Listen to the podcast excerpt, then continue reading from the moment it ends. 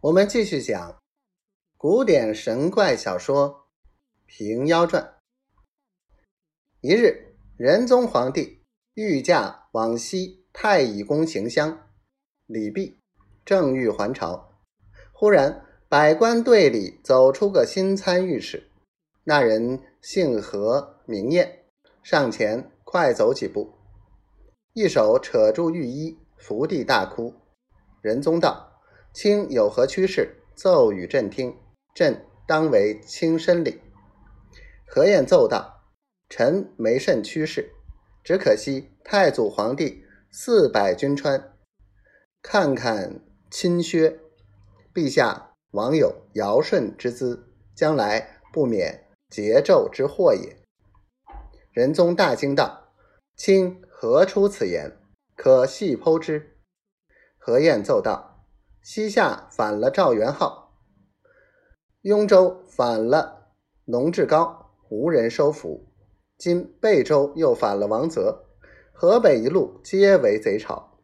陛下不思选求良将，讨贼安民，切恐余土日促，天下非复赵家之有矣。仁宗道：“朕已命范雍征讨元昊。”杨震征讨农志高，未见次第。贝州兵变，当时便遣冀州太守刘延威平定。清言从何而来？何晏又奏道：范雍年老，为元昊所轻。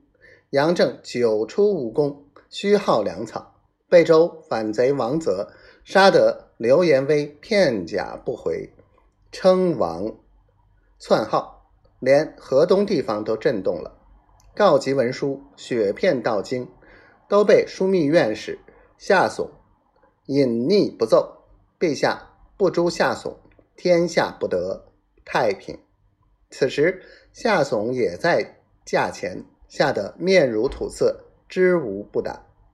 仁宗大骂夏悚奸臣，朕唯你执掌兵权，不思报效，欺君误国。本当斩首，姑且割职为民。